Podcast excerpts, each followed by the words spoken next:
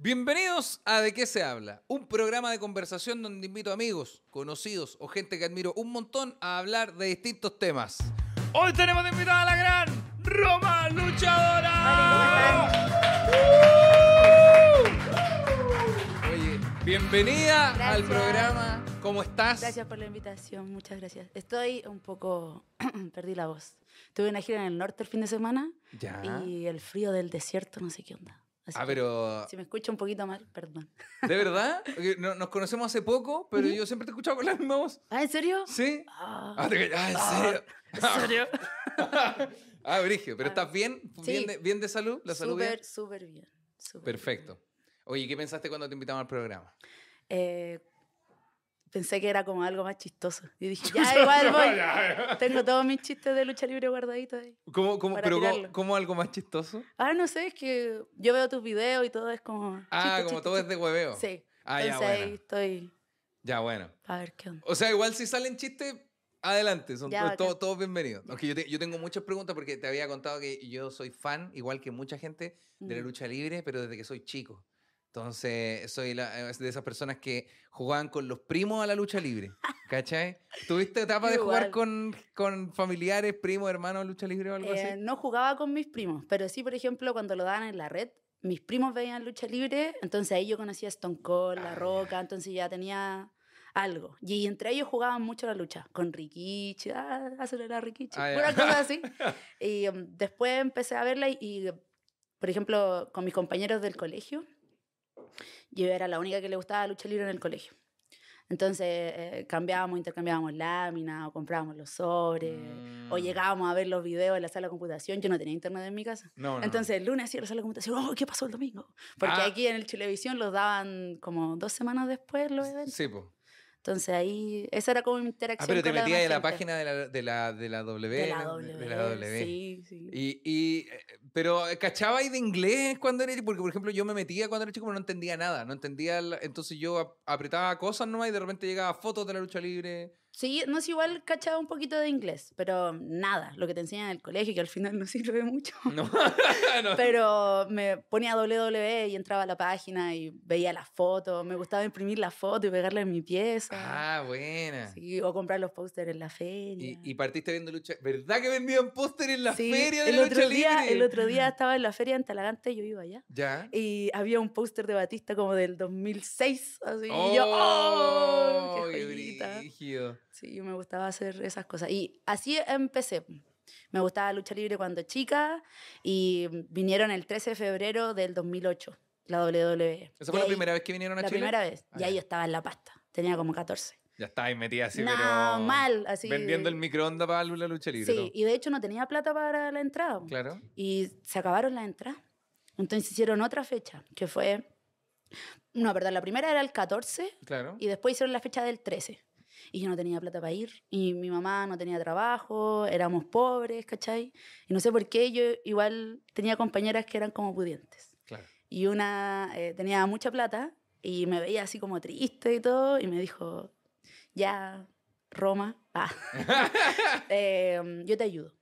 En la hamaca. Saludos, Maca, está en España. Y la hamaca me dijo, ya, vamos a comprar, eh, te paso la plata. Y después tú veis cómo las pagáis. Y yo, Claro. no sé, se la pagué como 10 meses, 20 lucas mensuales. Y la Ah, me era, pasó ca- plata. era cara la entrada. Solo quedaban entradas ringside.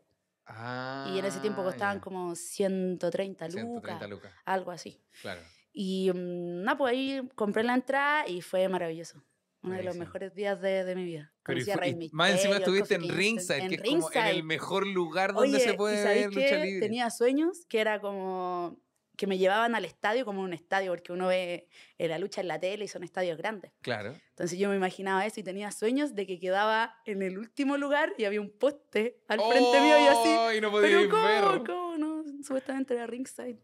Y después fue maravilloso. Y ahí entré a la pasta base, ya no, Ya no no la pude no saliste dejar. más. No, no la dejé. ¿Teníais más. las cartas, por ejemplo, de la lucha libre? Porque yo me acuerdo que con mi hermano, de repente en la feria comprábamos las cartas, no porque jugaran, no, sé, nunca supe cómo se jugaban con las cartas, pero tenían imágenes de lucha libre, como de momentos históricos. Sí, de momento Cuando histórico. le sí. cortaron el pelo a Kurt Angle, no sé cómo. Sí, o como cuando Jeff Hardy le hace la lanza a Edge Sí, eran como puras, fotos brígidas y yo decía, no, esto, esto me encanta. Tenía todo eso, todo eso. Lo que Oh. nunca coleccioné son las figuras. La figurita. Nunca coleccioné figuras.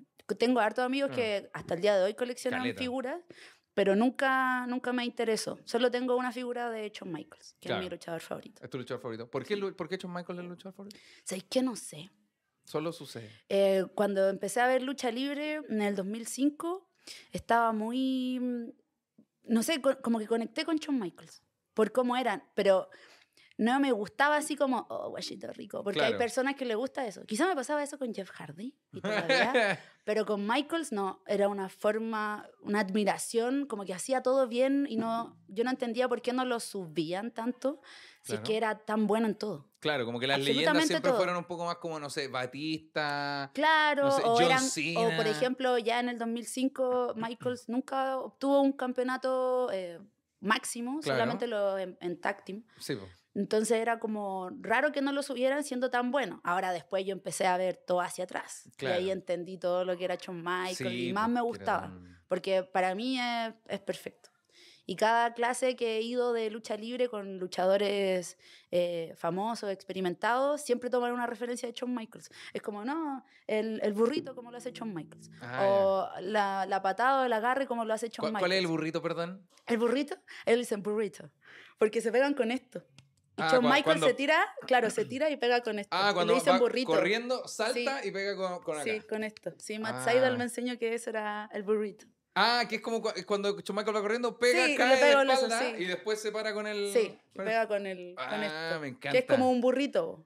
Como... Ah, claro, con la forma Claro, de un burrito. sí, no, hoy día comimos burrito, entonces tiene serio? mucho sentido. Ah. Y- Me encanta. Y, y eso, y, ah, y hay algo importante. El 2 de julio del 2008 eh, vino Ro. Y yo eh, tenía una depresión muy cuática en el colegio, me sentía súper mal y no quería ir al colegio, estaba mal, mal, mal, mi mamá no sabía qué hacer. Y de repente anuncian que viene Ro, Claro. el 2 de julio, y que venía Shawn Michaels. Y yo así, No lo voy a creer. no, lo- no, es que como que ya no tenía ninguna razón para, quizá era muy densa esa edad, tenía Claro. 14, no tenía ninguna razón para vivir y de repente viene Shawn Michael, yo el comercial de la tele, voy corriendo, para para- estaba en la casa de mi primo, voy corriendo donde mi mamá, mamá, viene Shawn Michaels, no sé qué, ya, vamos a hacer todo lo posible para ir. Y mi mamá me llevó al aeropuerto ese día. No sabíamos a qué hora llegaba, no, No habíamos visto idea, nada en solo internet. Nosotros llegamos, mi mamá contrató ah, como un auto, porque no teníamos auto. Claro. Le pagó, no sé, unas 20 lucas, nos llevó al aeropuerto. Nosotros vivíamos en Talagante. Y, y de repente llega todo el elenco de Raw. Llega John Cena, Oh. gigantesco. eh, no, eh, Chris Jericho. Te eh, imagino a ti con un- unos ojos, pero de... eh, pf, es que era como si perteneciera ahí. La cagó. Y de- de repente sale Batista. Quizás a la gente le gusta Batista, el animal Claro. Batista. A mí no me gusta. ¿Por qué no te gusta Batista? No sé, quizás porque es como el típico luchador de W muy grande, Claro, muy como- musculoso, muy fuerte, muy de, de, de powerbomb. Claro. Me gustan más los que son como especiales, como Jeff Hardy, Rob Van Damme, Kurt Claro. Angle, Shawn Michaels. Que tienen algo más que solo la musculatura solo- brígida y ser un animal. Como, claro. Entonces sale Batista y toda la gente se tira de arriba de Batista porque habían hartos fans. Mm. Y de repente veo un gorro vaquero. ¡Oh! Conche su madre. Casi me morí. Y ahí yo quedé en shock. Quedé en shock, no me pude mover. Tenía 14 años y tenía un cartel que decía I love HBK. Sí. Que HBK es Heartbreak Kid, chico her- rompecorazones. Sí. Y en el corazón salía él, semidesnudo, con unas fotos que él había hecho para Playboy, no sé en qué año, en el 90, Claro, el 90. con un título. Entonces yo lo recorté, lo pegué, sin ningún afán de, de conocer a Shawn Michael, yo no, no sabía qué iba a pasar. Claro. Y mi mamá me toma, mi mamá sin saber nada de inglés, le dice, Shawn Michael, please, please. ¡Oye, así, Michael! Oye, Shawn Michael, te lo juro, te lo juro. Me Please, encanta. please, Shawn Michael, please. Y yo así sin moverme. Y Shawn Michaels para, y yo así, Oh. Esto no- no puede ser. no puede ser. Me toma de las manos y me abre el cartel, se ríe, me pide un lápiz y yo así. Y le doy un lápiz y me, me da un autógrafo. No. Y mi mamá así, ¡ah! Y yo... Y Estoy. después Michael se va. Y yo así, ¿qué- ¿en qué momento? No puedo creerlo. ¿En qué, ¿En qué momento? O sea, yo la estaba pasando súper, súper mal. Y de repente estoy ahí con Shawn Michaels y él da miles de autógrafos. Nunca Claro. se va a acordar de mí. Pero ese momento fue tan especial para mí y me hizo sentir tan feliz que después en el evento, el día del evento, todos se acercaban como a, a saludar, lo que también tenía que entrar a ringside, pero yo en vez de eso me paré y vi toda su entrada. Mm. Y vi toda la lucha, luchó contra Chris Jericho, que es una de las mejores luchas que he visto en vivo. Y yo dije, ya, ok, ¿cómo hago para que esta felicidad que siento ahora, que es extraordinaria, que Claro. no hay, no hay, nada más me había hecho tan feliz, la pueda mantener en el tiempo. Entonces ahí traté de acercarme a la lucha libre lo más posible. Y le dije a mi mamá, mi mamá es una mujer demasiado bacán. Le dije, mamá, yo desde ahora en adelante solamente voy a hacer cosas de diseño, que es mi profesión, Claro. y- o de arte, y voy a hacer lucha libre. No voy a hacer nada más. Entonces, eso va a ser mi vida. Y mamá me dijo, bueno. Mi mamá nunca me, no sé, pues me frenó con algo, me dijo, tienes que pedirme permiso para hacer... No, Pero nunca, nunca dudó de que. De, de- mi mamá nunca dudó de mí. De nada. No, en Ni de nada. la lucha Lo libre, que usted nada. quiera, quiere irse a hacer lucha libre a los 14 de Santiago sola, vaya. Pues, ¿Tiene, Ahí tiene, un celular, me llama y cualquier cosa. ¿tiene hermanos? No, ¿Tienes? soy hija única, Hija única. por parte de mi mamá. Claro. Sí. ¿Y, ella, y por, por qué crees que tu mamá es así como de bacán, me refiero? Porque eh, ella tenía, eh, bueno, su papá, que es mi abuelo, y su mamá eran unos como, no sé, viejos del sur, Claro. con mentalidad muy cuadrada. Ah, entonces. y que no tenían los recursos para hacer nada. Mm. Con suerte le pudieron dar educación a mi mamá. Mm. Y tenían que trabajar siempre, mi mamá igual trabajaba de chica, los hermanos también. Entonces nunca tuvo la oportunidad mi mamá de poder hacer las cosas que le gustaban a ella. Mm, Y tampoco se en- enganchó de algo como para decir, ah, me gusta esto, lo voy a hacer. Claro. A ella le gusta mucho el fútbol, por ejemplo. Pero Fanática del Colo Colo. Y era buena para jugar a la pelota. Oh. Y, mm, y le hubiera gustado a ella poder tener la oportunidad o, o agarrarse de cualquier cosa para, para hacer lo que le gustaba. Claro. Entonces, soy su única hija y me dejó hacer lo que quisiera. Pero lo Eso. que quisiera. Entonces, cuando aparece la oportunidad de la lucha libre, tu mamá dice, ah, sabes que si te gusta, sí, vale, dale, nomás". ya, toma. Ahí te- no tengo plata, pero ahí tenéis 20 lucas del euro, cómprate una polera chomba. Ah. Ah. y, y así pues, somos súper buenas partners con mi mamá. Buena. Y ella me dejó hacer todo. Ya quería hacer la lucha libre y estudiar diseño, haz lo que quieras. Me gusta. Pero Mira, hazlo, yo de tengo, verdad. Tengo preguntas. Dale tengo preguntas porque me encanta. Ya, ya respondimos lo de primero, pero igual te voy a preguntar alguna otra. Sí, obvio. Nosotros siempre partimos con, lo- con uno- unos títulos y tú me vas diciendo si sí, si te hacen sentido o no. Ya. Eh, mm, primero, ¿cómo, ¿cómo quieres que te digamos? Yo te he dicho Roma todo el rato, pero... ¿Está bien? ¿Roma? Roma, sí. Sí, ese es mi nombre. ¿Ese es tu nombre Sí. real? Sí. sí. Sí. Ah, o- no, nombre- es mi el- nombre de la lucha. Claro, así que pero- eso está bien. Pero prefieres que ese sea el nombre. sí, Ya, me encanta. Roma. Roma. just Roma. Eh, bueno, el primer título es eh, luchadora, que es ridículo. Yo hice la pauta, entonces igual siento que está un poco al debe la wea, porque, claro, luchadora, por supuesto. Sí. Perfecto. ¿Creadora de contenido? Mm, No, yo creo que he llegado como a crear contenido o algo así solamente porque me gusta la lucha libre. Ya. Si hay algo de lucha libre, como que me llaman y hacemos videos, colaboraciones, todo eso. Y crea- creadora de contenido solo de lucha. Dejé la cagada con él. Perdóname, Roma, pero puta que soy huevo. Hoy Bueno. más lo que alegó por el café, Sí, que no se lo traían, Puta que sin no, azúcar. Oye, que, la- y que el que- cafecito que con oye, sacarina y la wea, dejé sí. la cagada. Bueno, pero creadora de contenido entonces sería, como tú lo, lo encontré un poco más como por consecuencia. Sí, y, y consecuencia eso, de ser luchadora. y eso me gusta mucho. Ya, a mí siempre que me llamen para hablar de lucha libre voy a ir. Para la lucha libre tengo Claro. tiempo. Eh, igual he trabajado con WWE en español Ya. por lo mismo. Porque hay una página acá que se llama Team WWE Chile. Ya. Y somos muy amigos con el team, les mando saludos a todos, los quiero mucho. Y ellos eh, me meten en sus programas, o antes lo hacíamos más, en pandemia también hacíamos harto stream. Y eso es para co- como comentar lucha libre, conversar, Claro, perfecto. conversar de los eventos y como a, a mí me gusta mucho, eh, siempre estoy ahí, conversamos. Y de ahí también me tomó WWE en español y pudimos crear contenidos para W, para la network, en Buenísimo. español y, mm, y así, pero como creadora de contenido, así como ya, me voy a dedicar a esto. No, pero No. por consecuencia, el de la lucha libre, perfecto. Me encanta. Tenemos acá, eh, hay algo más que dejamos pasar y creo que estamos hablando del área de diseño o arte. Ah, digamos. sí, sí, soy diseñadora. Perfecto. Gráfica, sí. Igual es bacán eh, porque no, no sé, te que va un poco ligado, como que puede apoyar harto la, la, la, la Sí. parte de luchadora, digamos. De hecho, mucho. Sí, po. mucho. Me servido mucho ser diseñadora y cada vez que yo estaba en la universidad, eh, aprendía cosas y trataba de decir, ya, ok, ¿cómo esto lo puedo llevar a la lucha libre? Buena. Todos mis trabajos eran de lucha libre, todos sabían, ah, la niñita de las luchas. Esa era yo. Además, Y mm, me sirvió mucho para crear el personaje, para ayudar a mis compañeros. Buena. En la producción de los eventos aquí en Chile, la lucha libre tiene muy poco presupuesto. ya, Entonces, pagarle a un diseñador es, es caro. claro. Eh, y yo de repente me llevo esa pega y la hago feliz. Entonces me, me permite y sé qué dirección tienen que tener, po, porque ya conozco a la gente, eh, conozco para dónde van los luchadores, qué es lo que hay que mostrar. Entonces, sí es un beneficio, Sí. un gran beneficio ser diseñadora dentro de la lucha. No, estamos hablando además que la- el diseño, dígase, imagen en la lucha libre, no sé, en la, en la WWE es...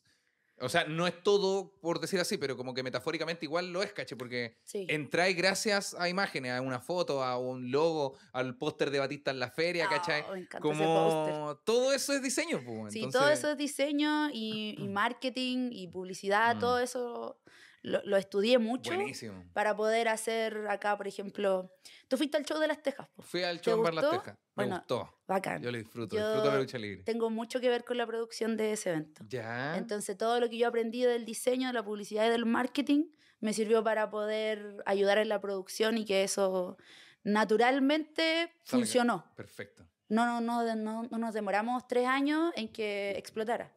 No demoramos nada. Porque ya en la producción del evento ya sabíamos cómo era. Mm. Entonces, sí, funciona ser ¿Has, has producido muchos eventos de lucha libre? Eh, O sea, ¿o participado en la producción me refiero? solo cuatro. Ya. Solo cuatro eventos, que fue el regreso de la lucha libre chilena el año pasado, que lo hicimos en el Teatro Novedades, y los tres eventos que hicimos en el Bar Las Tejas, Ah, que buenísimo. fueron un éxito. Buenísimo. Sí. Sí, yo puedo dar, puedo dar data de eso. Fuimos. De hecho, el Jonah, que está, está productor acá, también, también fue. Ah, bueno, fue Sí, el Yana. Tomó, ter- tomó terremoto. sí. Ah, qué Se bien. volvió malito. Se Ahí arrastrando. Me encanta. ¿Cómo nace el nombre Roma? ¿De dónde nace? ¿Puedes, si no te gustó ninguna pregunta, nos puedes decir Eh, antes de llegar a los golpes? es muy fácil. Por favor, por favor. Una silla producción. Eh, es fácil, pues Roma al revés es amor. Oh, ¿de verdad? Ujú, Qué bonito el significado del nombre. Sí. Y um, yo quería un nombre con R y lo conversé con un amigo y me dijo, no, lo tengo, tengo el nombre perfecto, te va a encantar. Y Roma, porque al revés es amor. Y yo, porque al final- Oh, Brutal. todo lo que yo hago en la lucha libre nace un poco de, del, del amor que siento por el deporte. Ay, suena súper cursi. No, me encanta, me pero, encanta. pero, pero es, y además hay una conexión igual con Shawn Michaels. El chico rompe corazones, todo lo que me hizo sentir, lo que me hace sentir como apasionada por todo esto. Y Roma igual eh, no es un, un personaje, por ejemplo, es una personalidad. Ya. Y, y como lo vas un poco en el amor, puedes llevar todo lo que conlleva el amor. po. Si soy la chica mala de la lucha, la traición, Claro. las mentiras. Porque de la- hecho Roma es la chica mala de las luchas. Sí, aquí en. Santiago sí. En, Ah, San- en ya, Santiago ya, la me gente me, encanta. odia, me odia, pero en regiones la gente me ama. Es muy extraño. O sea, Pero es no que- es tan extraño. No, no sé si con Valverde han conversado esto, pero es que el, el, el malo de las luchas es el, es, es Eh, el bacán de la po, El que ¿cachai? hace el show, po, Sí, ¿cachai? Porque sí, uno trata total. de hacer brillar a, la- a las demás personas. Claro. Eh, y haciendo las promos, la gente te abuchea y después sale cualquier persona y lo van a aplaudir porque Sí. te- le toca luchar contigo. Eh, aquí en Santiago la gente me odia porque cuando yo empecé a luchar tuve mucha vitrina, no sé por qué. Y yo era mala luchando, mala, pero así, pésima. Estamos Porque hablando de entrenamiento. de entrenamiento, de luchando, de técnica era mala porque no, no tenía la condición física y yo trataba de hacerlo. De hecho, buscaba a los mejores profes y eso es lo que, lo que hago hasta el momento. He viajado a otros países solamente para buscar a ese profesor que me enseñe esa cosa. Lo he hecho. Y igual no podías eh, parar de luchar, po. Entonces, iba aprendiendo, iba luchando, me iban viendo en las luchas y bufo, nefasta, sáquenla. Puta. Y, y es normal. Yo Claro. entiendo que me odiaran así. Y de hecho muchas personas piensan todavía, quizás no son tantas, que lucho mal. po. Pero después, cuando me iban viendo, y yo fui súper perseverante y constante, y seguí, seguía, seguía, seguía, y decían, ah, mira la Roma, ahora se tira de la segunda, oh, ahora se tira de la tercera, oh, ahora está haciendo esto, se mueve para acá, para allá, oh, la Roma salió campeona, no sé, en Estados Unidos, oh, ¿y por qué?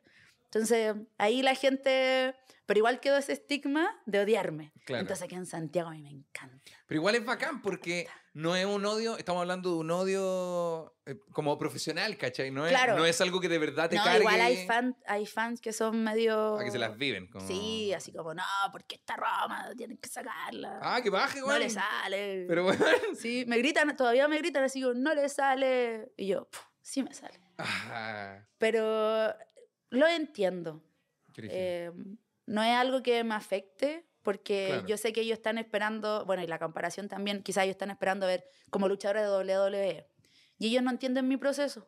Claro. Entonces, lo entiendo. Yo creo que hay gente que no, entiende el proceso en general, ¿cachai? Porque, por ejemplo, nosotros nos hemos empezado a acercar ahora a la lucha libre chilena, Claro. ¿cachai? Y obviamente, bueno, yo soy comediante, entonces entiendo que un proceso funciona desde como, bueno, soy muy malo hasta que dejáis de ser un poco más malo, que estoy hablando de mí como comediante. Sí, Pero eh, cuando fuimos a ver lucha libre también fuimos así como, ninguno de mis amigos fue como esperemos fuego artificial, fue como, bueno, vamos a ir a ver lucha libre, al bar Ujú. Las Tejas, ¿cachai? Vamos Claro. a pasarlo bien. ujú. Pero deben haber estos hueones que son como. Ah, pero ¿y cómo no, hay- no- nadie se pega con una escalera? ¿No van a romper una escalera Claro, acá? claro. Pero, hermano, o ¿qué? ¿por qué las minas no son tan ricas como las de la tele? Te Ah, lo pero- juro que lo he visto así. Oh, qué paja. Por ejemplo, el programa Las Luchitas, que el Ya. otro día fui, Sí. Eh, comentaban como, ay, ¿por qué las minas no son tan ricas? No sé qué, y es como...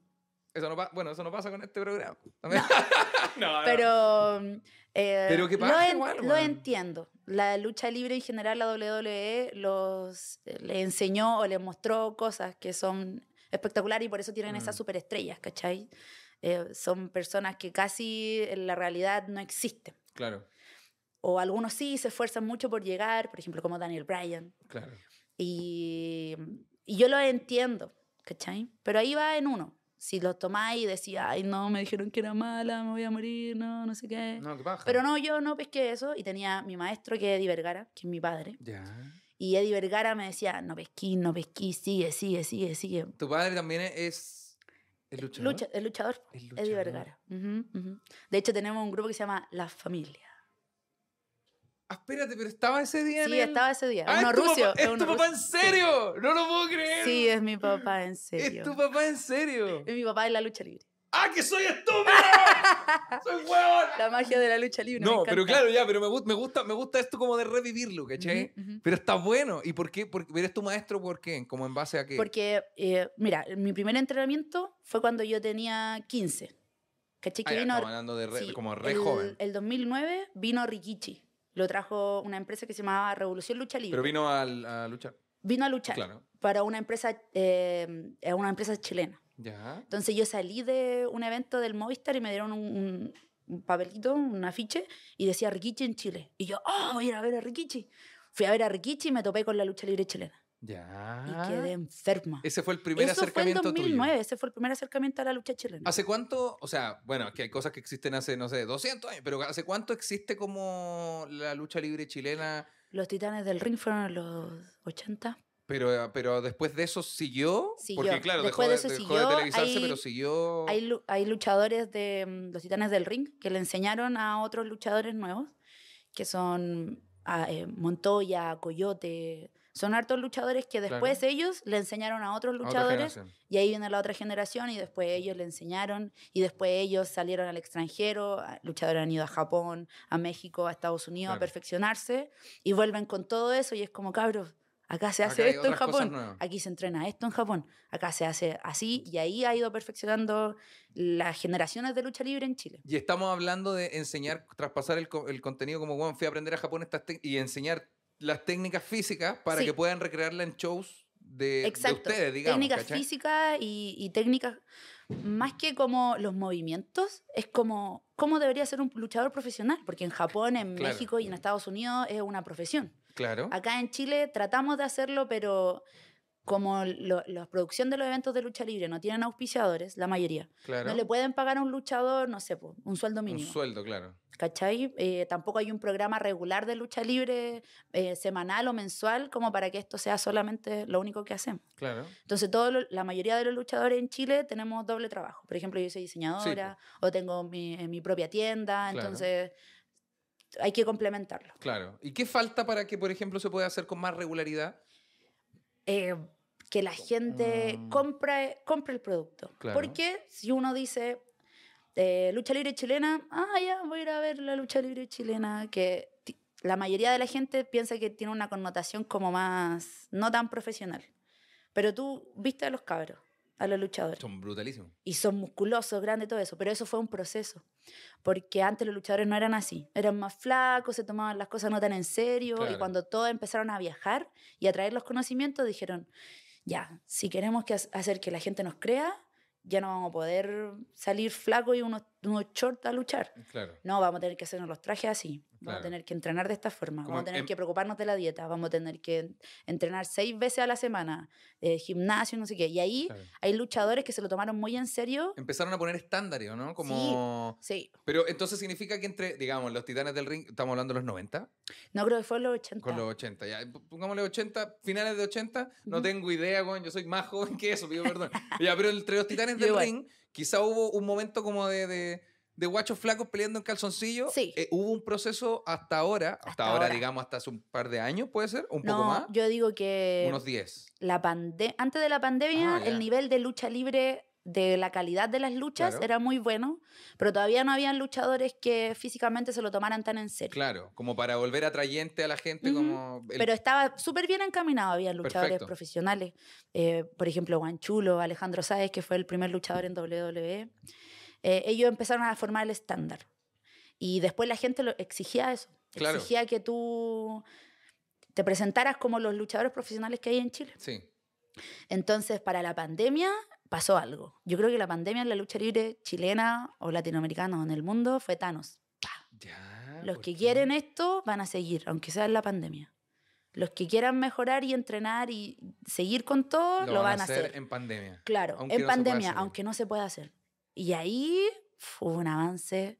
Ahí todos los luchadores se transformaron. Yo me transformé porque yo aproveché eso, que tenía home office, y me fui a Estados Unidos y estuve entre ir y venir como un año ¿Qué entrenando qué- con qué los vas a mejores. hacer a Estados Unidos? a entrenar lucha libre. ¿Cómo se entrena lucha libre? Yo tengo, tengo, las, ¿sabes que las preguntas que tengo básicamente son solo como, o sea, no voy a hacer la primera que es como, ¿cómo se empieza la lucha libre? Pero me llama mucho la atención esto de que tú vayas afuera a entrenar, ¿cachai? Estamos hablando de que hay gimnasios de lucha libre, hay, hay un tipo, un, un Carlitos va a enseñar, ah, Carlitos luchador, Carlitos va a enseñar Ah, técnicas de no sé qué, como, ¿cómo llegáis a eso? Como me refiero, a- te dan datos, amigos luchadores chilenos te dicen, bueno, hay, hay un tipo llamado X en Estados Unidos que está enseñando tales cosas. ¿cachai? Eh, bueno, ahora con las redes sociales uno cacha Claro. que el luchador está haciendo clases. Por ejemplo, yo sé de muchas escuelas en Estados Unidos de luchadores. Por ejemplo, eh, Booker T tiene una escuela en Texas. Eh, eh, los Y- Dudley tienen una escuela en Orlando. Claro. Hay luchadores que, que hacen clases en algunas partes. y- brígido. y yo, yo me enteré porque Taylor Wolf, no sé si te acuerdas de Taylor Wolf, que era el más grande de las luchas. Uno gigantesco. Taylor Wolf. Él era como el más musculoso De la lucha del, de las tejas. de las tejas. Sí, sí, lo recuerdo. Sí, Pero me estaba yendo a la lucha a la W y dije, "Guau, ¿qué Ah, todavía no. Wolf, conche tu madre?". Ojalá que Dije, llegue. no, ojalá que llegue.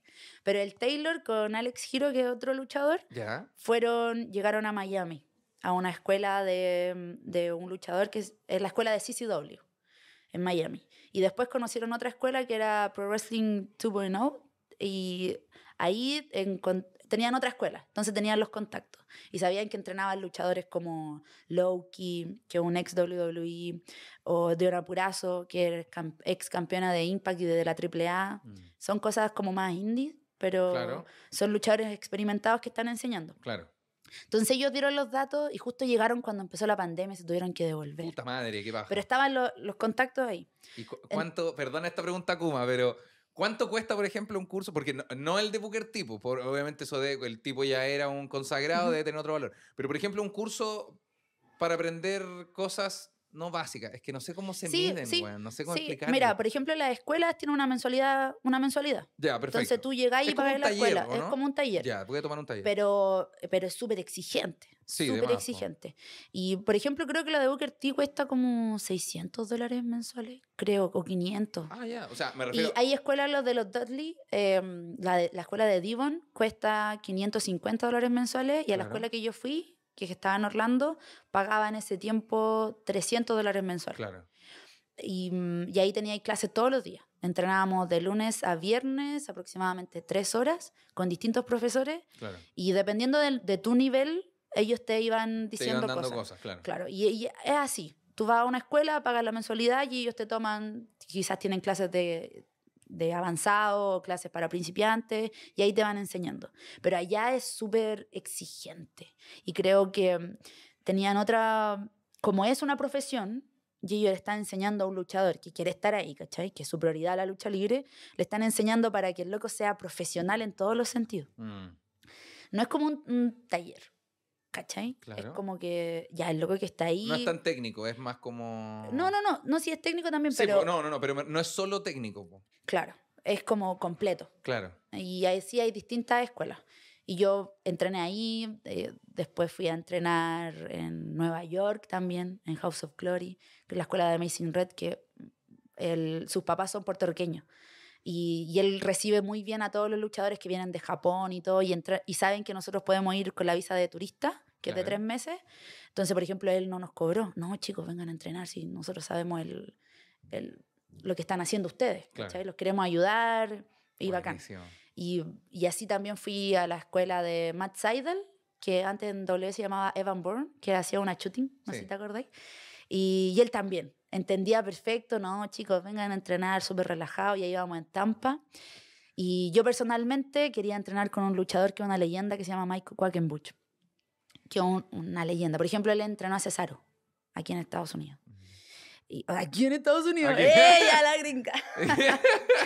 Y, y él también entrenó a mi luchadora favorita, que se llama Sara del Rey. Sara del Rey entrena a la mujer en el Performance Center. Y ella se encargó mucho de impulsar a, a luchadoras de la primera generación ¿Qué- de qué- luchadoras bacanes, que son Charlotte, Bailey, Sacha Banks. ¿Y quién me falta? Becky Lynch.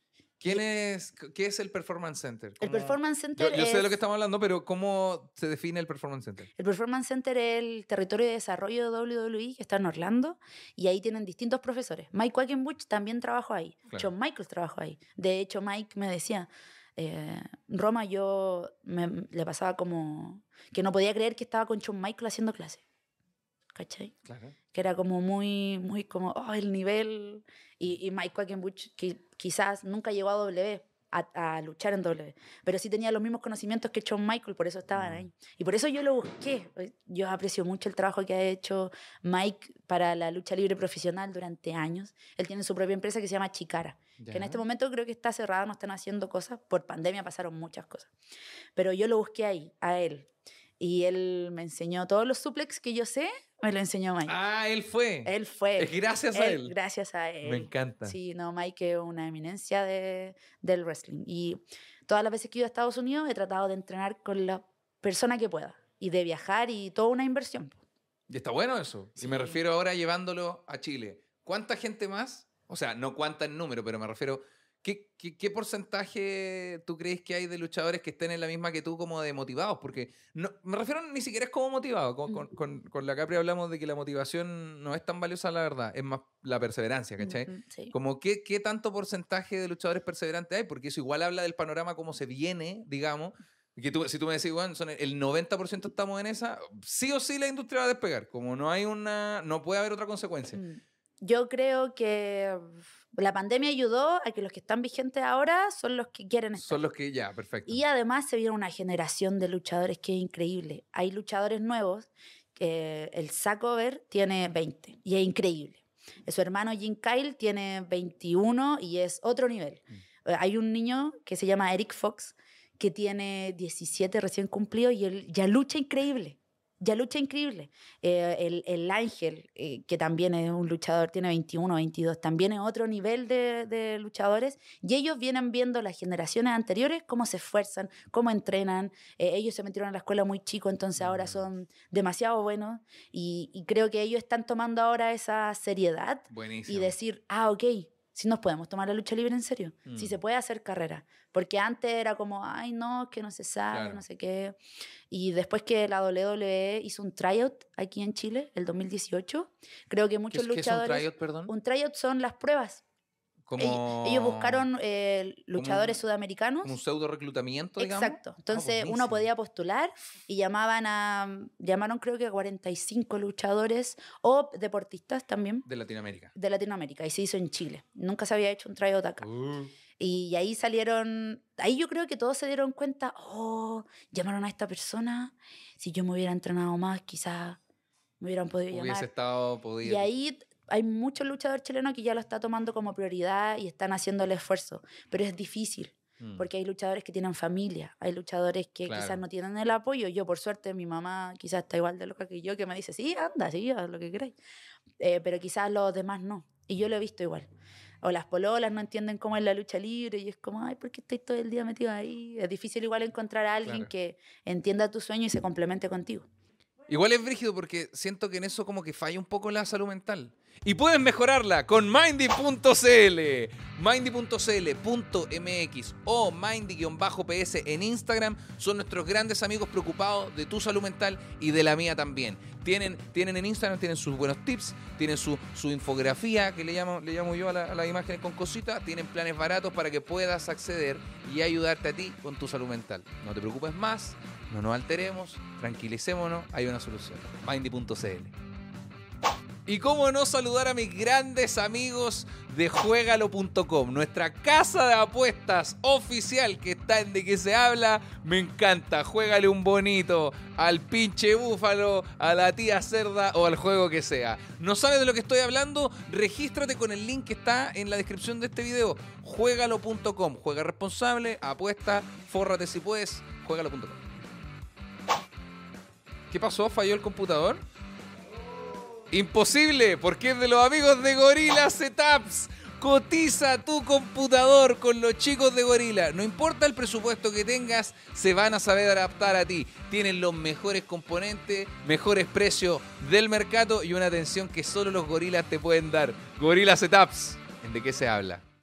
Además es una disciplina, ¿no? Como no, no es solo ya una horita al día y no, porque la disciplina no funciona de esa manera. Exacto. ¿cachai? Es algo que tenéis que- que hacer constante y que de repente por, e- por eventos, yo me perdió muchas veces el cumpleaños de mi mamá o, por ejemplo, los bautizos de mi sobrino, lo que sea, no porque tengo evento el fin de semana. Claro.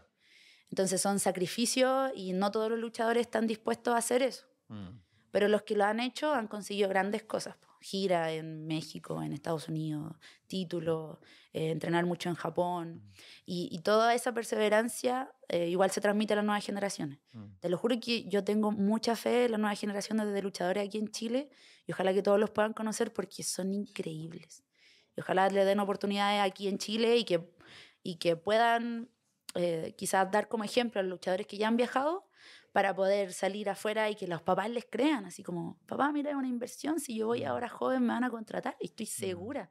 Si yo, yo viendo el potencial en otros países, de otros luchadores, que ya son más conocidos, que son indies, que son independientes, eh, los luchadores chilenos jóvenes tienen el mismo talento o más. Entonces no saben lo que tienen, cabros.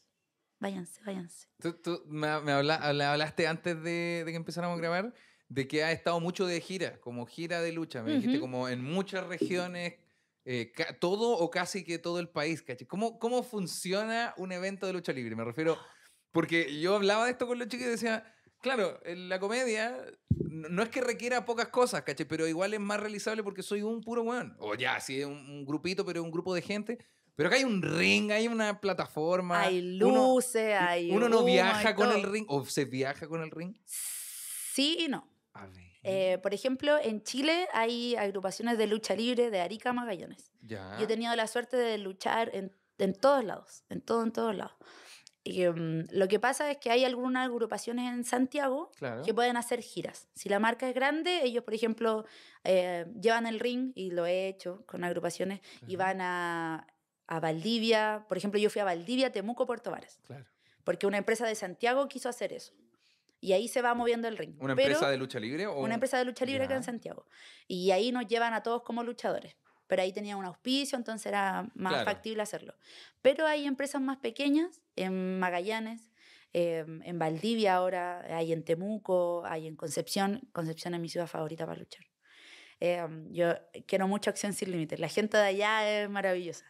Eh, hay en Rancagua, yo he ido a, a luchar a, bueno, no sé, en todo, en todos lados. ¿Y En se hace- Valparaíso, en, en, en Quilpué, después está en Coquimbo, Buenísimo. en Calama, Y se Arica hace y Iquique. como en los lugares donde están las agrupaciones de lucha Sí, libre. ellos tienen una agrupación, juntan gente. y ahí está el espacio, digamos. Claro, ellos Ah, eh, claro. tratan de entrenar o de llevar luchadores para que lo entrenen. Por ejemplo, hace poco en Valdivia contrataron a, a mi padre, a Eddie Vergara, para que hiciera clases de lucha libre ella.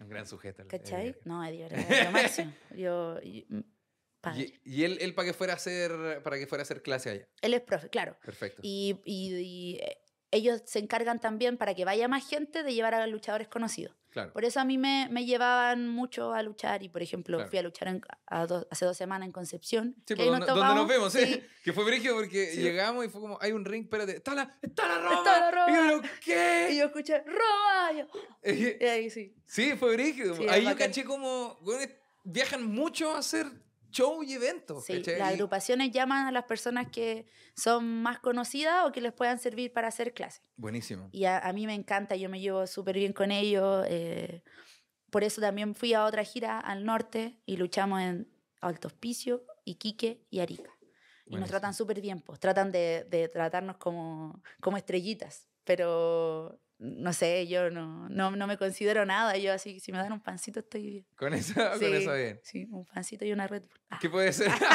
Lo mejor. ¿Qué puede ser un error como de. Para querer dedicarse a las luchas, ¿cachai? Digamos querer dedicarse a la lucha porque yo creo que va muy bien encaminado y creo que se puede. Al final, Sí. cualquier cosa que uno quiera hacer, como implantar una industria de cualquier cosa, requiere muchísima disciplina y gente que lo tome como un trabajo, porque si decimos como gente que quiera practicar lucha, suena como gente que quiera practicar chiste y así imposible va a ser trabajar en ello, ¿cachai? Es gente que se quiere dedicar a la lucha. ¿Qué, qué errores comete la gente que tú crees, porque yo te considero muy profesional, sí. como en, en poder, que de repente hace que tú decís, puta, está, no sé, está muy flojito o poca disciplina, como qué errores... Quizás la disciplina y la constancia y cuesta mucho, o quizás, de- bueno, depende del Ya. carisma, no sé. A ver, a ver, Pero- ¿cómo es? Por ejemplo, uh, si eres muy hábil ya o tu- tuviste un, un background como de atleta o de algún deporte, Claro. quizás no- se te va a hacer menos difícil poder entrenar lucha libre Claro. o poder tener una disciplina de entrenamiento toda la semana y la, la gente yo creo que lo deja porque de repente se frustra. Eh, está entrenando y le sale algo y de repente nunca te ponen en el evento principal, por ejemplo. Claro. Porque van a poner a otros que ya tienen una, un una carrera más formada. Claro. Entonces las personas van como decayendo. Se les Mm. va la motivación porque igual la lucha libre es algo súper social. Entonces, si una persona hace una empresa aquí en Chile, quizás puede llamar no solamente al más profesional, sino que también a sus amigos. Mm. Y, y eso puede caer como en que el mundillo de la lucha libre en Chile no vaya creciendo porque a lo mejor estamos con nuestros amigos. Ah, claro. ¿Tú crees Pero no todas las empresas son así. Por Ah, ejemplo, en Las Tejas no importaba si, por ejemplo, si a mí me caía muy mal un luchador por X motivo. Claro. Y igual a ese luchador lo llamaban al show. Igual todos trabajábamos ahí, porque tratábamos de ser todos lo más profesional posible. Y eso es lo que yo creo que falta un poquito acá también, que se pueda trabajar con todo el mundo para en, en pro del show. En po- claro, en post del show. Y, y, y claro, volviendo a lo que me habéis dicho, Sí, ¿qué, qué errores? Sí, yo creo que es la constancia. La constancia y quizás frustración. He visto, lamentablemente, muchas niñas nuevas que piensan, eh, oh, pero si yo estoy entrenando y estoy, vengo todos los días y aparte estoy en mi trabajo y me esfuerzo y gasto plata en los trajes, no sé qué, y por qué siempre eh, pierdo la lucha, me pasa esto, ahora me lesioné, igual vengo y, y se ponen a llorar y llorar y más encima los promotores de repente las tratan mal porque pasa. Y ¿Cómo le explicáis? O sea, yo trato de explicarle, como, mira, esto es algo que hay que pasar. Y si tú pasáis esto y aguantáis, lamentablemente, eh, vaya a poder ver frutos más adelante. Porque las personas igual son ansiosas, Claro. quieren ver frutos, Sí, quieren ganar un título o quieren luchar en todos lados o quieren que los llamen de todos lados, pero es un proceso. Y uno nunca se tiene que cansar de ese proceso, porque No. nunca se sabe, en la lucha libre sobre todo, si le vaya a pegar eh, con el palo al gato a 5 años o a los 10 años o a los 15 años o al año. O tal vez nunca. Que O tal también vez es nunca, posible. claro. Pero si es realmente tu pasión, no la dejes ir. No. Y no escuche lo que pueda decir los demás. Eh, los fans, por ejemplo, si yo hubiera escuchado a todos esos fans que decían. ¡buh, Roma nefasta! me hubiera achacado y hubiera dicho ya, pucha. No, no es, no es un poco. Es que siento que los fans, me refiero, ellos son fan como de este. De, de como de la lucha libre, pero siento que eso se aleja un poco como de, de tu real, ¿cachai? Como, digamos, tu real entre comillas. Entonces, siento que escuchar a los fans o bajonearse por eso también depende mucho de la historia que estemos contando ahora, ¿cachai? Como, Sí, pero también depende de cómo eres como persona detrás del, del show, porque hay personas que son muy Ya. sensibles claro. y que piensan también que, que lo están haciendo bien. Entonces, si yo estoy entrenando tan duro, ¿por qué la gente no me quiere? ¿Por qué si llevo seis años en esto, por qué la gente no reacciona? ¿O por Ah, qué claro, claro. si, si yo he, he viajado, he hecho esto, por qué yo no soy campeona en tal lado? Son muchos factores. Y lo único que he escuchado siempre repetitivamente es que por favor no lo dejes si crees que realmente es tu pasión. Si eso te hace feliz y no le haces daño a nadie, por favor sigue. Y, y sigue entrenando y sigue buscando y sigue reinventándote, porque al final eso es lo único que va a poder dar fruto en algún momento. Las personas igual se cansan, Claro. sobre todo aquí en Chile cuando la industria eh, no, no llega a tan alto nivel tan rápido. Mm. Pero eso, tienen que seguir.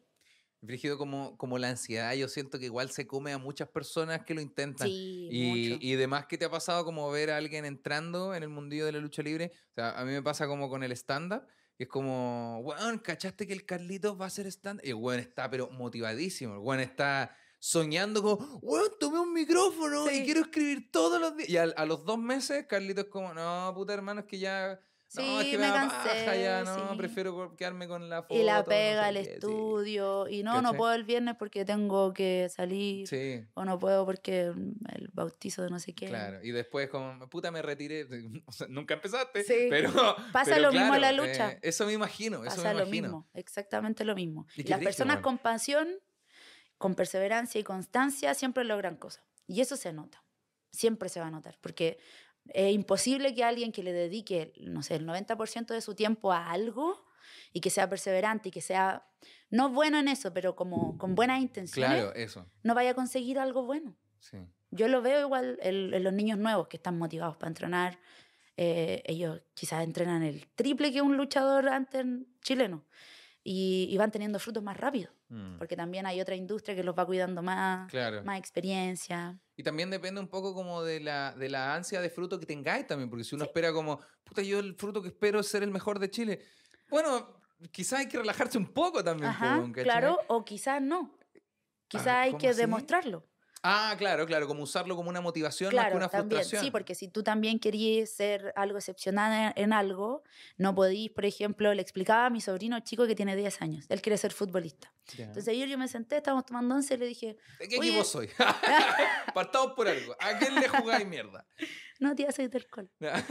El Ángel tiene 10 años, quiere ser futbolista. Y yo le dije, oye, ¿cuánto estás entrenando? Una vez a la semana. Y yo, ¿cómo una vez a la semana? Me dijo, pero es que mi mamá no me lleva.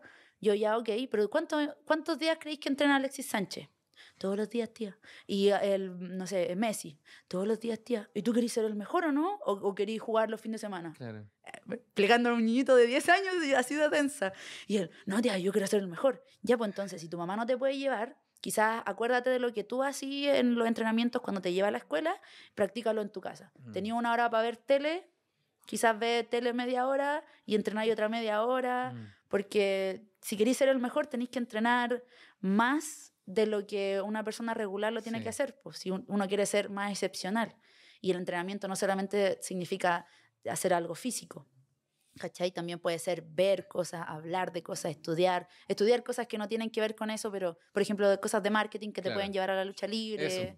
Y, y así. Y yo explicándole eso a un niño de 10 La años. cagó. Y el ángel así, sí, tía, lo que usted... Y miraba a su mamá y su mamá, escucha la tía. Pero yo tienes que si- escuchar a la tía". siento o me imagino que lo- igual eres así de explicarlo como, como de esta manera que entra muy bien con gente más adulta también. Como no sé Ah, por qué sí. me imagino. Pero igual a mí, a mí, por ejemplo, yo te invité porque me, me encanta la manera en la que tú llevas la disciplina, ¿cachai? Que yo eh, no me considero tan chistoso, yo creo que tengo mucha disciplina nomás. Y Ujú. eso trae las consecuencias de que se me ocurren cosas más rápido cosas así. Y por eso te invité, ¿cachai? Me, me da, qué bueno que mencionaste esto del sobrino, como de, a ver, ¿cuánto rato veis tele? ¿Una hora? Ya, mira, deja media hora. Y yo en mi cabeza es como, ¿sabes qué? No veáis tele. Tú deberías jugar a la pelota. Sí. Como que esas weas me pasan. Y siento que el mismo remesón que me da con los comediantes que son como, no, pero es que, bueno, esta semana escribí un chiste. Y decía, sí, he escrito un chiste, pero sabes que tú tenés traumas de tu infancia que no hay resuelto, weón. Y por eso, weón, eres tan gracioso. Como, Ujú. como en, ¿qué, qué, ta- qué tanto de eso hay también en las luchas? Como, porque sí es mucho físico, obviamente. Físico, digamos, entrenamiento físico, mucho esfuerzo físico como tal. Pero también debe haber algo detrás, po, porque si tú como persona estás súper marcado por cosas, o soy súper inseguro, o, no, Sí. o no sé, alguna Sí, cosita. se da mucho. Y muchos consejos de las personas que me dicen, por ejemplo, ¿cómo lo puedo hacer para est- estar en Estados Unidos? Ya sí tenéis que ser bueno y buen nivel y todo, pero es más importante, según mi percepción, Claro. es ser eh, una buena persona en camarines, Ya. por ejemplo. ¿Cómo, ¿Cómo se es una mala persona en camarines? Yo conozco a luchadores que No, eran además, así como, oye, eh, ¿es mi camarín? Oye, Ah, y, personal. y, eh, no sé, pues son pesados, te saludan así nomás, no- te miran en menos, ¿cachai? ¿Pero personas que tienen una trayectoria o No, porque están...? Porque son así, son mala onda. Y uno no puede evitar igual que esas personas que quizás entrenan mucho y sean buenos, Claro. los tengan ahí igual, pues, ¿cachai? Pero a mí se me abrieron muchas oportunidades porque, no porque era buena, porque cuando llegué, yo llevaba un mes entrenando, por ejemplo, y gané el título de CCW en Miami. Claro, Y no era porque era la mejor, sino que porque le vamos a dar una oportunidad a la Roma. claro. Porque ella está buscando algo, entonces impulsémosla. Bacán. Y, y yo ser tranquila en camarines, agradecida, ser buena onda. Por, lo, eh, por ejemplo, habilidades fuera de, de entrenar lucha libre, eh, habilidades sociales, por ejemplo, por eso estoy contigo, ¿cachai? O por eso quizás trabajé en televisión Claro. porque era capaz de poder escuchar a gente y, y hablar con ellos o, o poder, no sé, relacionarme con otro tipo de gente y no centrarme solo como en el entrenamiento de la lucha libre en sí, Claro. que también era lo que más me faltaba, entonces por eso tuve que viajar para aprender más eso. Pero las habilidades blandas de las personas tiene que ver mucho con cómo pueden desarrollar su, su carrera profesional y cómo te llaman y cómo se acuerdan de ti, cómo te dan Mm. oportunidades o cómo te recomiendan. Porque, por ejemplo, yo todos los niños jóvenes que, que he conocido de la lucha ahora en Chile, Claro. si a mí me... Creo que son muy buenas personas también en camarines. Entonces, si a mí me dicen, oye, Roma, conocí a este niño que viene, es chileno, porque me pasa mucho. Claro. Viene un chileno, ¿tú lo conoces? Sí, súper buena onda, súper buena persona, así que bacán. Bacán. Ah, ya, bacán, lo vamos a considerar. Entonces creo que las habilidades blandas que pueda tener una persona afuera eh, le pueden abrir muchas más puertas que entrenar físicamente todos los días. Es brígido porque es difícil de explicar para alguien que ya está como un poco sobre la máquina de la disciplina. Y esto sin decir, oh, somos unos brígidos culiados. Sí. No, no, no, pero es que hay- como hay que de repente reconocer cosas. Tú tenías una muy buena disciplina, ¿cachai? Yo considero que la mía igual va más o menos bien. Eh, ¿Cómo explicarle a alguien que el, el, no sé, en mi caso, escribir chistes no es solo escribir literal chistes, ¿cachai? Ujú. Porque hay muchos comediantes que pasa lo mismo que decía recién, que son muy buenos. Yo, yo no me considero bueno escribiendo chistes, ¿cachai? Y conozco, bueno, me carga la palabra colegas, pero colegas comediantes que son muy chistosos en el papel, como que te- se le ocurren cosas muy rápido y referencias brígidas y todo, y no les va tan bien porque no saben hacer otras cosas, ¿cachai? No tienen Mm. la capacidad o la habilidad, no han desarrollado otra herramienta más que el escribir chistes. Y como son buenos en esto, se quedan ahí como, no, pero es que yo soy bueno en esto. pues soy Y- bueno". Igual está lo que dice La Roca, como know your role. Entonces, por Dijiste, ejemplo- igual está lo que dice la roca. No, no, no. Eh, ¿Qué por cosa? ejemplo, hay, hay personas que en la lucha libre quizás no pueden ser luchador, Ya, pueden ser referee.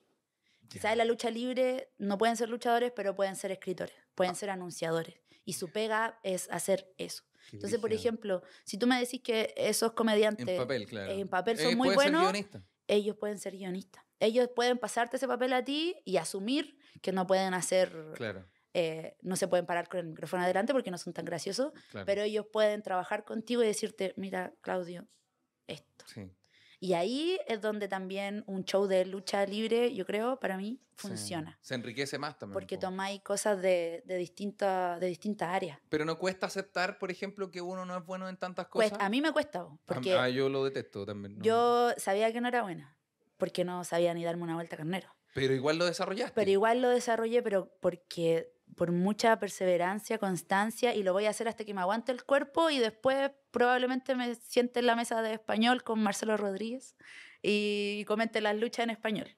Pero voy a hacerlo hasta que me aguante el cuerpo y si no resulta, voy a seguir en la lucha. Mi meta era WrestleMania 100. Pero Esa es mi última meta. 100, ¿en, cuán- ¿en cuál vamos? En el el 30 y algo? 39. ¿Qué? ¿Cuándo fue el WrestleMania 22? ¿Hace cuánto? Sí, hace, fue- bueno, hace 17, claramente. Fue ayer. Ah, Oh, qué brígido. sí. Entonces, eh, yo sabía que no tenía las habilidades y sé que a mí me cuesta mucho aprender, mi cuerpo no se coordina muy bien con lo que pienso. De repente yo sé como una llave y, y me cuesta mucho.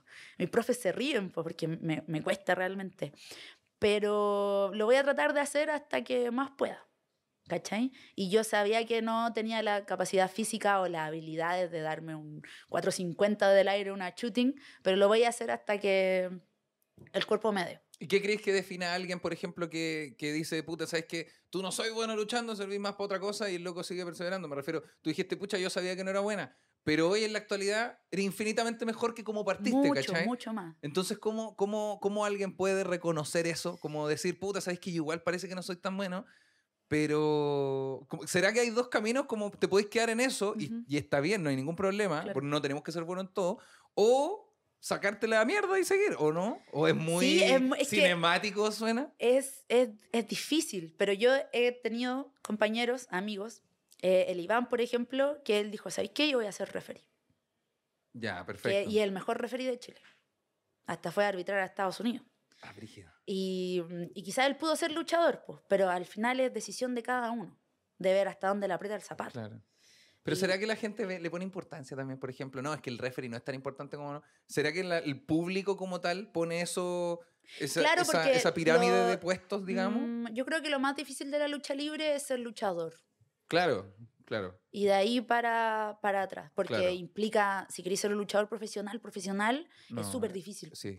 Tenéis que hacer muchas cosas, entrenar muy duro, moverte, invertir, invertir, invertir. Y nunca va a terminar de ser una inversión hasta que lo logres, como un contrato o algo así. O te vaya muy bien en la India, en Estados Unidos. Em, Sí, sí. sí, bótalo nomás, no hay drama. no. Que él no le gusta cuando hablan de Estados Unidos. Porque... Ah. Ya me voy a tirar. ¿Qué onda? Eh, pero va, en cada uno, va en cada uno, porque te lo juro que a mí me dijeron en la cara que yo no servía, te lo juro. Así no, eso no te va a funcionar. Promotores de lucha libre aquí en Chile me dijeron, eh, por ejemplo, para un show, yo era gordita y bajé para un show eh, y me dijeron, menos mal que bajaste de peso porque lucháis pésimo, entonces si no bajabas y no tenías un traje brillante, te- para otra te saco. Yo así como, ya tengo que aguantar esto, en algún momento va a cambiar, si en algún momento soy promotora, espero no ser así. Y son cosas que uno tiene que aguantar, po. que te digan en la cara no sirve, que digan comentarios que, mm, que no lo tienes. Eh, pero también conozco muchas eh, historias inspiradoras en la lucha libre. Ya, ¿como cuál, por ejemplo? Por ejemplo, eh, Kofi Kingston, no sé si lo conocen, Sí, un sí. luchador de WWE. Tenemos una historia muy linda los dos. A ver. Porque la primera vez que vino la W aquí a Chile, él vino y era un luchador eh, negrito, flaquito, era bueno, pero él abrió el show. Entonces no era de los main eventers, no era John Cena. Claro. Y mm, él vino a Chile y la primer, el primer luchador que me dio la mano fue Kofi Kingston. Y esa fue la primera lucha que hubo aquí en Chile de WWE. Kofi Kingston versus Matt Striker. Y después, 12 años después, cáchate, 12 años, él en WrestleMania 35, que a mí me tocó ir a cubrir porque trabajaba en Fox, entonces fui a cubrir WrestleMania 35. Oh, Él súper- le ganó súper enojada en ese... Súper enojada, ¿no? Cuando descubrí que con el pase podía llegar a ringside, no, qué enojada estoy, Dios odio mi mío. trabajo. Oye, y tengo suerte con la lucha. O sea, no, No, sé si tengo suerte. Hay, hay, el Tomás Mosqueira siempre dice, la Roma, yo no sé por qué está aquí, como que está tocada con la varita de la lucha libre. Pero... Y bueno, ahí estaba. Kofi Kingston le ganó a Daniel Bryan y fue campeón. Primera vez que era campeón máximo y todos lloraban y todos estaban felices, no sé qué. Y después hizo su gira como campeón y vinieron a Chile. Ya. Y el 2019. ¿Cómo, cómo... Perdóname, esto es como una pregunta ya como más de industria, me refiero. Él se vuelve campeón en Estados Unidos de WrestleMania, luego él, ¿él viene de gira? ¿O, No, o la lu- mi- la W, Ellos W, arman giras para... Ellos hacen tour. Ah, es- no, con pala los maestros armando industria, pero como sea posible. Ellos digamos, traen porque- su ring, traen sus luces, todo. Ellos ya hacen esto. Oh, me encanta. Por ejemplo, no sé, no sé desde qué año, pero han hecho pay-per-view en Canadá, en Inglaterra, po. ¿cachai? Entonces y- ya saben cómo moverse. Y mientras mandan a Kofi Kingston campeón, mandan a los otros campeones a otros lados. a hacer- Totalmente. ¡Oh, qué bacán la Sí. industria, conche tu madre! Y acá traen un show completo de WWE. Me encanta. Entonces, Kofi Kingston vino el 2019 Perfecto. y mm, él era campeón. Me dijeron, Roma, eh, cinco minutos antes que esto pasara, eh, va a entrevistar a Kofi Kingston. Y yo así, no tengo nada preparado. No, te- no tenía idea. Si me pusieron así, yo tenía un camarógrafo, ya chiquillo, ahora tú entrevista a Kofi Kingston. Yo sabía que W, porque tenemos muy buena relación con W en español. En la producción me llevo increíble con todo. Hasta con la niña que graba la story, me llevo súper bien. Entonces me dijeron, ya, eh, Kofi Kingston, toma. Y llega Kofi Kingston así, se sienta con el título y yo así. Y me acordé de Kofi Kingston de su De la- primera lucha que me dio la mano. Y 12 años después, le conté toda la historia, 12 años después, él estaba ahí como campeón y yo estaba ahí entrevistándolo. Claro. Yo que no había tenido plata para comprarme la entrada, ¿viste que te conté? Sí, lo recuerdo. que mi amiga me pasó la plata para ir y después de tanta perseverancia y darle eh, constancia que la lucha era mi prioridad, mi prioridad, mi prioridad era lo único que quería hacer, dos años después estaba ahí con Kofi Kingston, entrevistándolo. Y me ponen ahí porque, no sé, yo estoy acá, de hecho, ¿Qué porque me sentiste? gusta la lucha. ¿Qué sentiste en ese momento? No, hermano, ¿sabéis lo que hizo? ¿Qué hice? Kofi Kingston ¿Qué? estaba con el título que ganó en WrestleMania y me lo pasó, me lo puso en el hombro. ¡Oh! Casi me morí, casi me morí. Ese título así. Y él como muy como si nada, así como, hola. Y yo así, Kofi, qué, qué bacán. Y me pasa, me lo pone así en el hombro y yo así. Así como, no, no hay que llorar. No hay que- y Kofi Oh. Kingston así como, ¿qué onda? ¿Por Si qué- es por qué como, estás tan emocionada? No, es una, una periodista que me va a entrevistar. ¿Qué está pasando? ¿Por qué está llorando? No lloré, pero como que me dice así. Porque imagínate el título. Y yo le dije, Kofi, que tú no sabes lo que acabas de hacer. No sabes. Y ahí se lo devolví y le conté la historia. Le dije, tú me diste la mano en ese momento, hace 12 años atrás, y ahora los dos estamos aquí, tú como campeón de W y yo entrevistándote. Entonces, imagínate, cualquier persona que pueda darle su tiempo y dedicación a la lucha va a conseguir cosas como esa, como sea. Una, algo mágico. A mí me han pasado. Me encanta. Imagínate, Shawn Michael a los 14. Eh, no sé, pues cuando vino Ronda Rousey, el creo que fue el 2018, y yo tenía el título, un título femenino acá. Y yo estaba en primera fila y dije, Ronda, Ronda. Y Ronda se acercó y me abrazó, chocamos título. Son cosas que pasan, pero es porque lo estoy buscando, lo estoy buscando y soy perseverante. Imagínate, yo me hubiera alejado de la lucha cuando me hubieran dicho, no, tú no lo tienes, tú no vas Claro. a poder, tú no vas a conseguir nada con la lucha. O porque hay cuando el mucha otro, gente el otro dijo, no, es que tenéis que luchar porque si no, no sé qué. Como- Claro, pero también tomé eso, eso otra cosa, ¿cachai?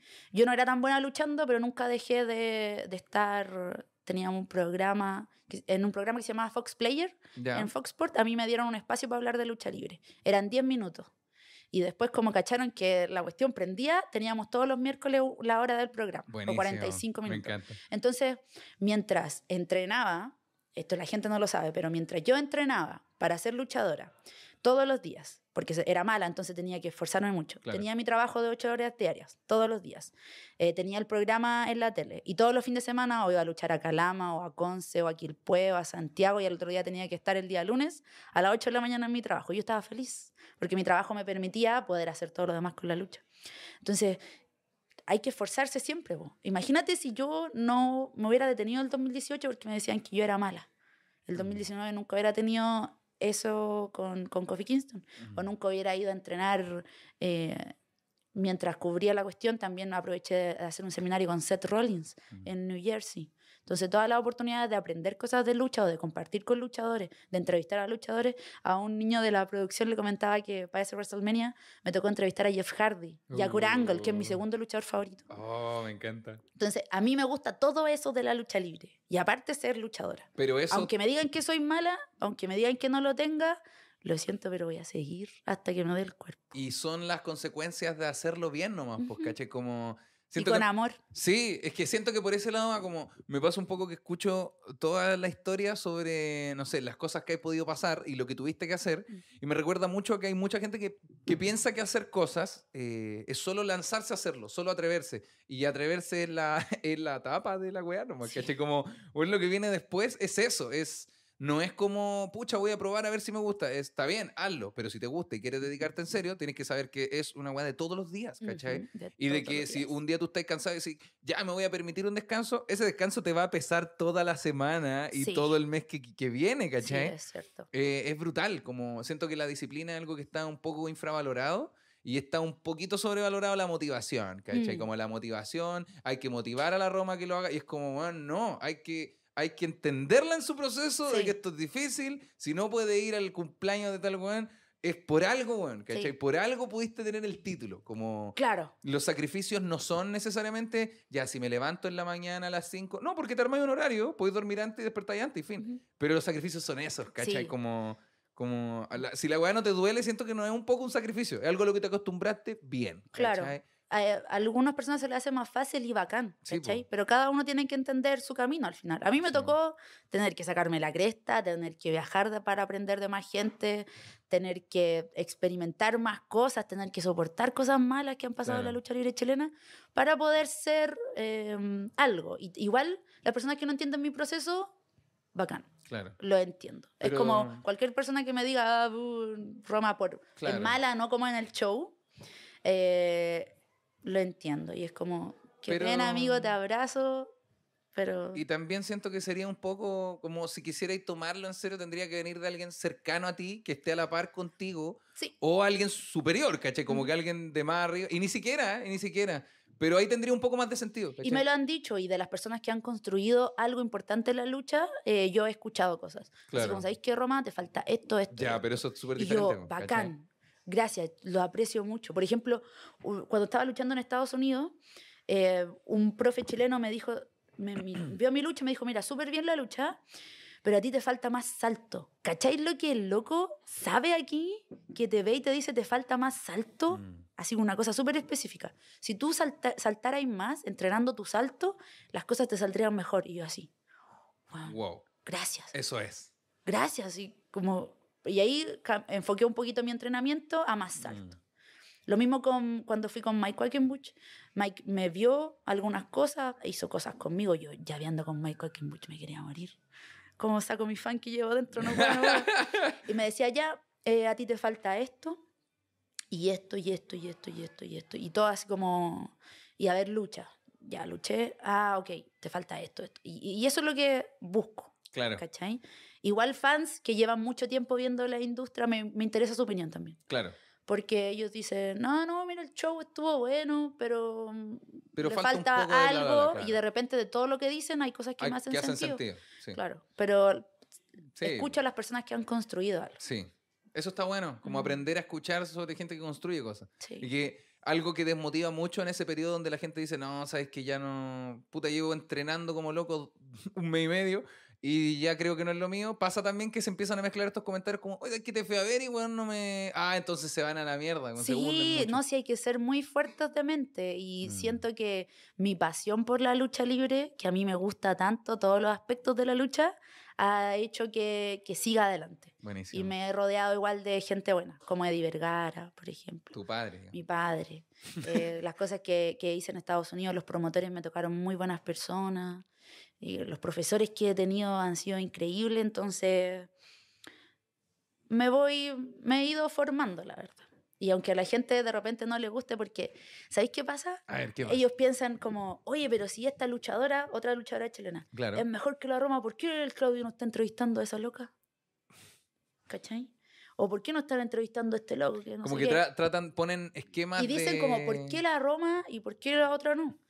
Pero es que cada uno hace su camino, Claro. ¿cachai? Todos los procesos son distintos también. Claro, la otra persona uno- buscó otra cosa nomás. Exacto, y cada uno va buscando distintas formas, Claro. ¿cachai? Distintas formas de poder entrar, de poder hacer cosas. eh, y bueno, en Chile son más chaqueteros.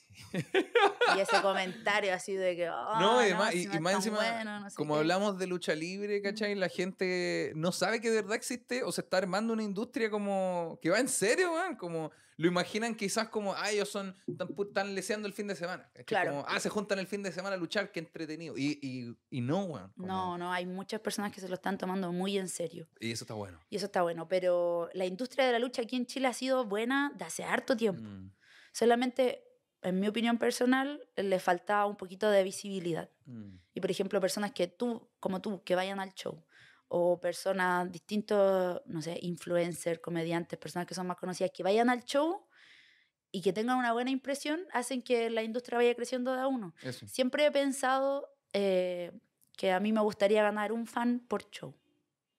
llegar a una persona.